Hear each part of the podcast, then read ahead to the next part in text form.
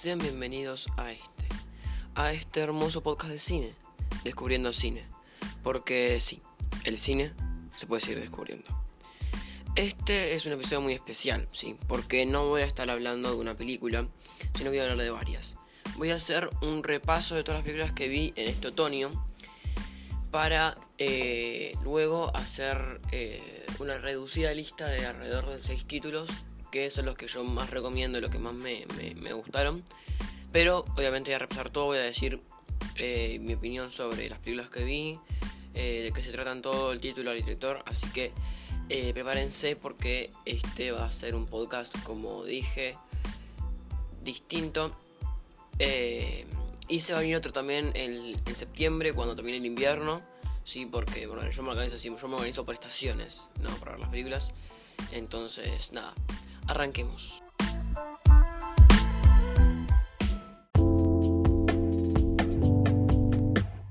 Bueno, vamos a empezar. Eh, vamos a ir por orden de vista, ¿sí? desde la primera que viene este otoño hasta la última que vi que fue hace dos días más o menos.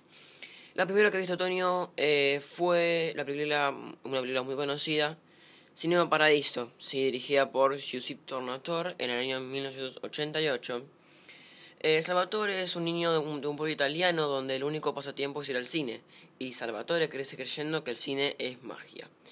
Una película muy emotiva, em, me gustó mucho. Em, eh, yo la, concebiría como una especie de carta de amor al cine, ¿sí? Este, es una película romántica, eh, una, una película romántica eh, que tiene como protagonista al cine y a un niño de unos 9 años. Una película muy muy conocida como dije antes, eh, la recomiendo, eh, está por ahí, así que véanla. Bueno, la segunda que vi en el otoño fue Café Society, dirigida por Woody Allen en el año 2016.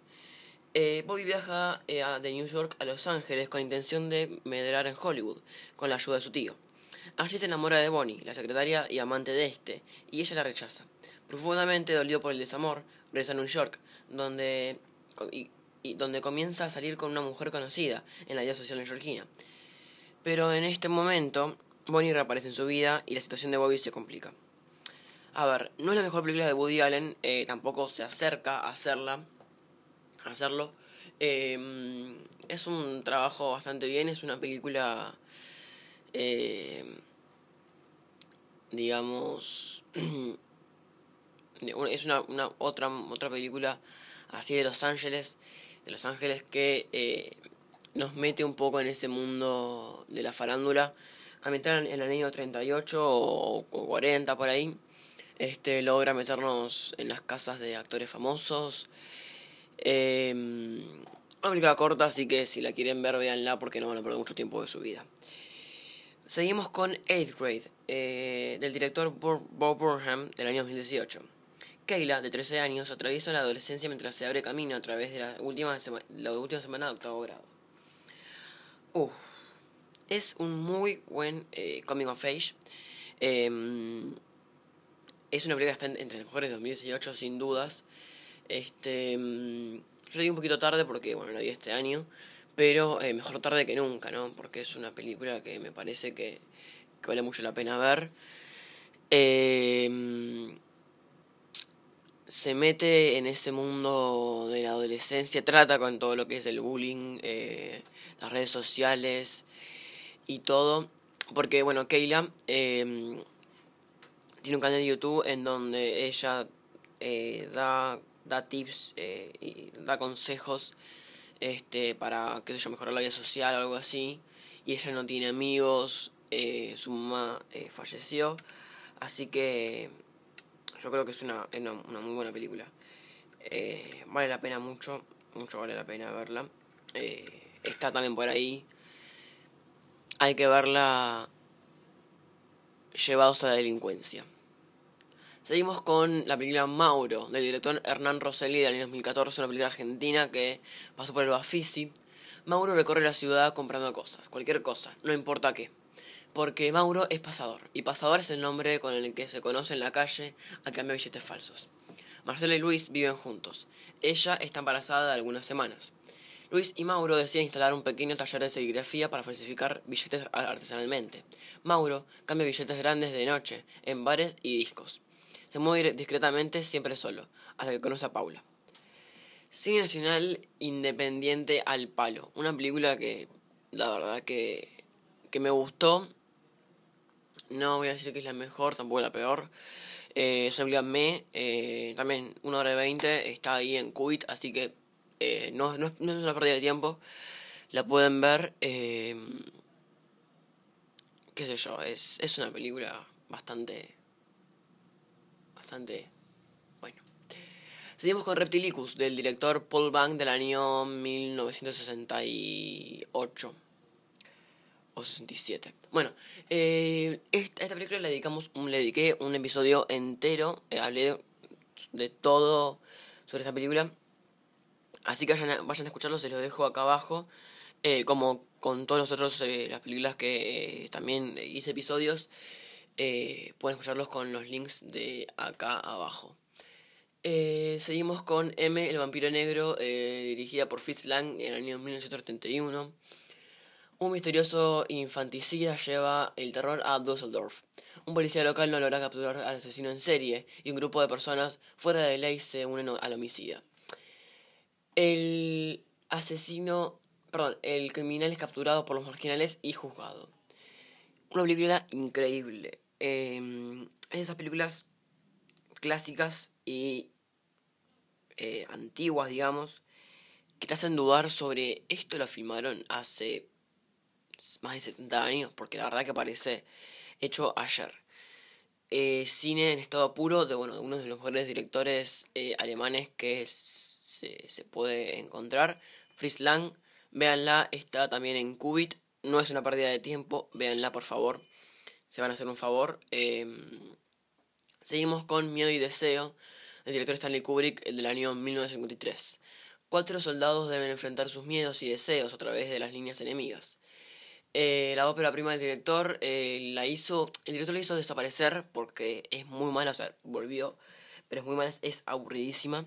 Me quedé dormido viéndola, la terminé después, pero ahora me, quedé muy dormido. Em, después sí, después volvió, eh, ahora está en Qubit, la pueden encontrar en Qubit, pero la verdad que, que sigue siendo muy aburrida. Yo la vi porque dije, bueno, pero primero Stanley Kubrick, por más que sea mala, la quiero ver. Quiero ver cómo. Qué hizo Stanley Kubrick. Seguimos con Conociendo a Miss Davis, a Miss Daisy el director Bruce Burford eh, del año 1989. Eh, la señora Daisy es una antipática y utilitaria profesora jubilada de 72 años. Tras sufrir un accidente manejando su automóvil, su hijo, quien toma, quien teme por la vida de su madre, contrata a un chofer negro para que la lleve de paseo. Esta película se llevó el Oscar a mejor película. Eh, este y bueno, eh, es algo parecido a lo que pasó eh, este año en Oscar que ganó Green Book. Eh, Green Book, una película también un, como, como Daisy, chofer, pasajero, una mala relación que después con el tiempo va mejorando y se hacen mejores amigos. ¿Qué decir? No, no. Eh, véanla en Qubit. Después, eh, tenemos, bueno, Drácula, del director Todd Browning y Carl Friend, 1931. Un agente de bienes raíces visita un castillo de Transilvania, propiedad del misterioso Don Conde Drácula, que busca mudarse a una residencia en Londres. Una película, la verdad, que me gustó mucho. Eh, es una película que eh, hizo Universal. o sea, es una película de Hollywood inspirada en el en el, expresionismo alemán, eh, que, bueno, que ya sabemos que es lo que trajo el terror, eh, una película que forma parte de, esa, de ese grupito de películas de la, novia del, del monstruo, de Frankenstein, de la momia, y de todas esas películas clásicas del terror, que eh, son las que sentaron base para lo que es el terror ahora. después Avengers Endgame de, dirigida por los hermanos Rousseau del año 2019. Eh, no quiero agregar nada sobre esta película. Eh, lo que sí creo que ahora se reestrenó en el cine de Argentina. Me parece una pérdida de tiempo y de dinero. Por favor, no vayan a perder dinero en eso. Eh, por favor, por favor. Después, Besos Robados, del director François Truffaut, eh, del año 1968. Esto esto es una película en serio. Después de haber sido expulsado del ejército, el joven Antoine Duanel, regresa a la vida civil y acepta su trabajo como detective en una agencia, pero acaba enamorándose de la mujer a la que comiendan vigilar.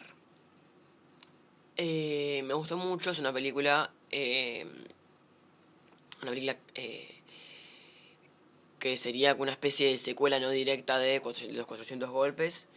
Em, otra, otra muy buena película de este, François Truffaut. No me atrevo a decir que es su mejor película, pero está muy cerca.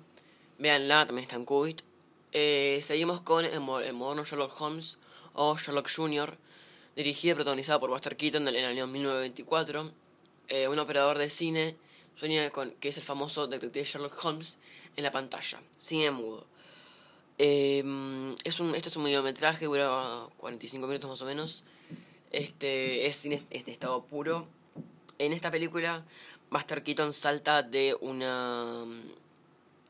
Una. Eh, ¿Cómo se dice Una barrera del tren a, eh, a un auto. Eh, así que nada, es eh, que es, está registrada como una de las mejores, y digo una porque Buster Keaton hizo miles, una de, una de las mejores acrobacias, eh, entre comillas, de, eh, del actor, director y artista. también está en Cubit, así que véanla. Seguimos con la, la hora de, Revoltosa, dirigida por Howard Hawks en el año 1938. Durante una expedición para encontrar un hueso de dinosaurio, un, un paleontólogo se envuelve con una mujer y su leopardo. Uf, ¿qué decir? es excelente. Sí, me encantó. Es una comedia romántica. Eh, yo creo que es, bastante conocida. Es una de las mejores eh, screwball comedies. Que es como una especie de subgénero de comedia en el que se podría decir que en una pareja la mujer, eh, la pareja heterosexual, la mujer es quien tiene el control, digamos, Em, yo, a mí me gusta también eh, llamarla Screwball Comedy a, eh, a con Tiffany o eh, de Lujo. Em, siento que también podría calificar, si se la cuenta como comedia, eh, podría ser una Screwball Comedy totalmente. Esta es, una, es la más conocida y la mejor. En el año de estreno le fue muy mal, pero después, obviamente, como pasa con muchas de las películas y con muchas de las mejores películas, eh, tomó mucha, mucho conocimiento. Seguimos con la de ser invisible dirigida por Stephen Chofsky en el año 2012.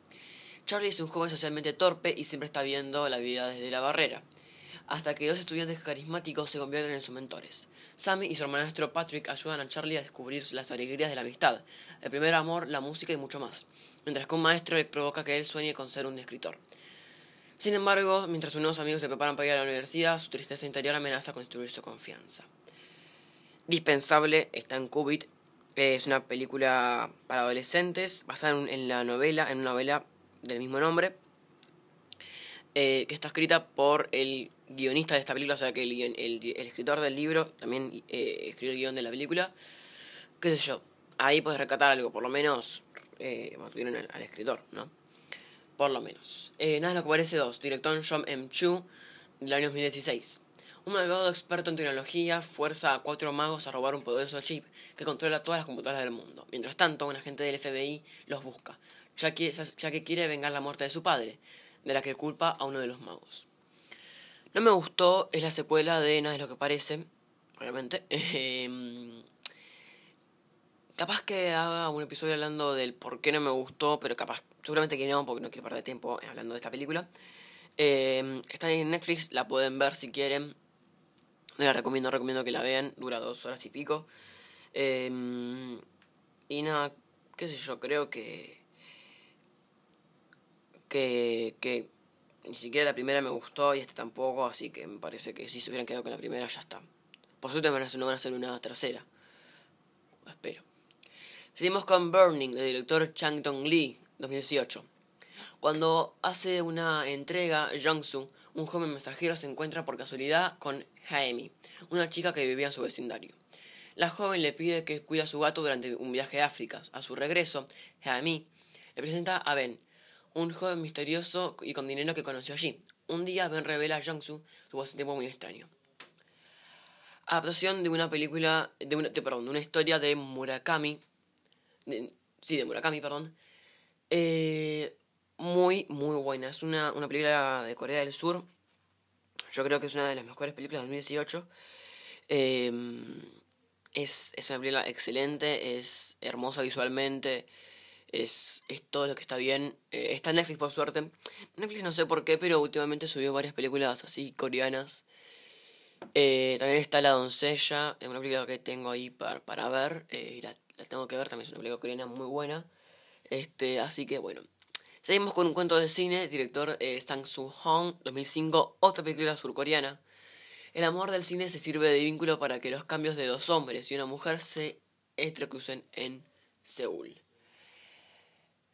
Eh, bueno, es una película que, que me gustó mucho. No, me gustó. Me, me, gustó, no es que me gustó mucho, me gustó. Em, es, es, de esas películas eh, que, que, es como un, un cruce y es, es, es, como media confusa. Eh, si no le prestas atención, si lo tenés que Es una película que hay que verla con mucha atención. Es una película corta, así que si la van a, la van a ver, veanla con mucha atención. Eh, está en Qubit, así que por favor, veanla. Seguimos con Stardust Memory del director Woody Allen, eh, año 1980. Un próspero director empieza a durar el curso de su vida y su carrera cuando asiste a una, una retrospección de sus películas. Es un clásico, eh, lo sé, es un clásico del cine. Una película visualmente muy linda. Eh, blanco y negro, pero que me gustó hasta ahí. ¿sí? Eh, no es mi favorita del director, como dije. No, no siento que sea la indicada. Eh, pero bueno, véanla. Es una película que también está es indispensable en, en la en, en lo que es digamos, ¿no? la, la, la lista de, de, un cinéfilo. Seguimos con Cementerio de Animales del director, de la directora, perdón, Mary Lambert, creo que directora, sí, del año 1989. Un viejo cementerio indio encierra terribles secretos para una inocente familia recién llegada a el pueblo. Bueno, eh, es una película basada en la novela de Stephen King eh, que me gustó. Este, mm, hace poco se estrenó un remake, no sé si este fue, sí, fue este año que se estrenó un remake, que le fue muy mal, es muy malo, pero, este, nada, si no, o sea, no es, no está, no es una película halagada por la crítica, pero eh, a mí me gusta mucho. Seguimos con La La Land, del director también Chazelle, Chazelle del año 2016. Una actriz, un pianista, Los Ángeles. Una historia de amor vayan a escuchar el, pod, el episodio que, eh, eh, que le dediqué a la película. Sí, eh, también le dejo el link acá abajo. Vayan a escucharlo. Que hablo sobre la película y demás cosas. Eh, así que, nada, vayan a escucharlo. Eh, después, El último hombre o The Omega Man, dirigida, por Boris Siegel, en el año 1971. El único sobreviviente de una guerra epidémica es perseguido por un grupo de muertos vivientes mutantes, contra los que deberá luchar. Una película que había recomendado en un podcast anterior, protagonizada por Charlton Heston, eh, está basada en, en, el mismo libro que Soy Leyenda. ¿sí? Es una película que me gusta mucho. Eh, me gusta mucho también la, actuación de, de Charlton, Charlton, Heston. Creo que es de lo mejor de la película.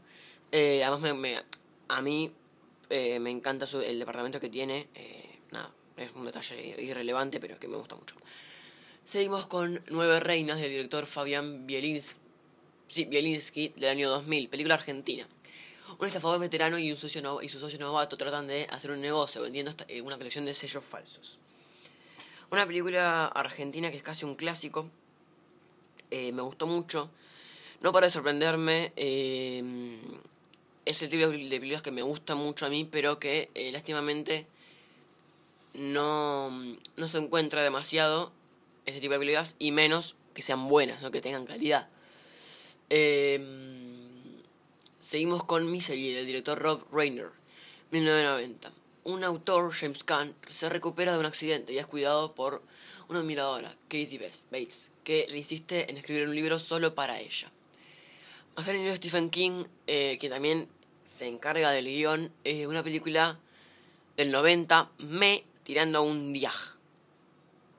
O sea, una película más o menos tirando a un más o menos malo. Eh, ¿Qué sé yo? Este, es una película muy de 90, esa, esa película que te pasarían por, la, por Cine Shampoo un domingo a, las 4 de la tarde. Eh, pero que no hay que dejar de verlo, obviamente. Beavis and Basket Do America, del director Mike Hughes, del año 1996. Yo hice un episodio entero hablando de, esta película, eh, así que vayan a escucharlo, también les dejo el link en la descripción. Eh, doy un poco mi opinión eh, sobre esta película de animación que me gustó mucho. Eh, es bastante buena, así que vayan a verla. Seguimos con Halloween del director John Carpenter del año 1978.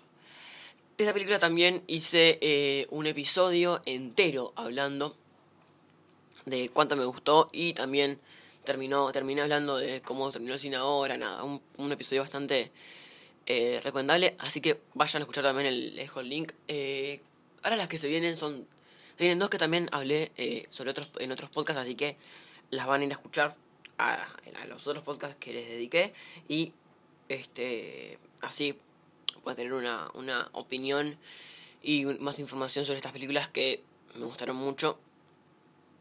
Seguimos. Easy Rider, director Dennis Hopper del año 1969. Una, una de mis películas favoritas. Eh, a la que también dedico un episodio, como dije antes, este, no se merece menos. No se merece menos que un episodio. Seguimos con el live action de Aladdin, que está en cartelera, dirigida por Guy Ritchie. Eh, también le dediqué dos episodios, escúchenla, no me gustó, la verdad que no me gustó, eh, pero bueno, escuchen por qué no me gustó. Escuchen lo que me gustó de la película también en los episodios, eh, que hago, hago un análisis bastante, bastante profundo. Seguimos con Relatos Salvajes, director Damián Cifrón en el 2014.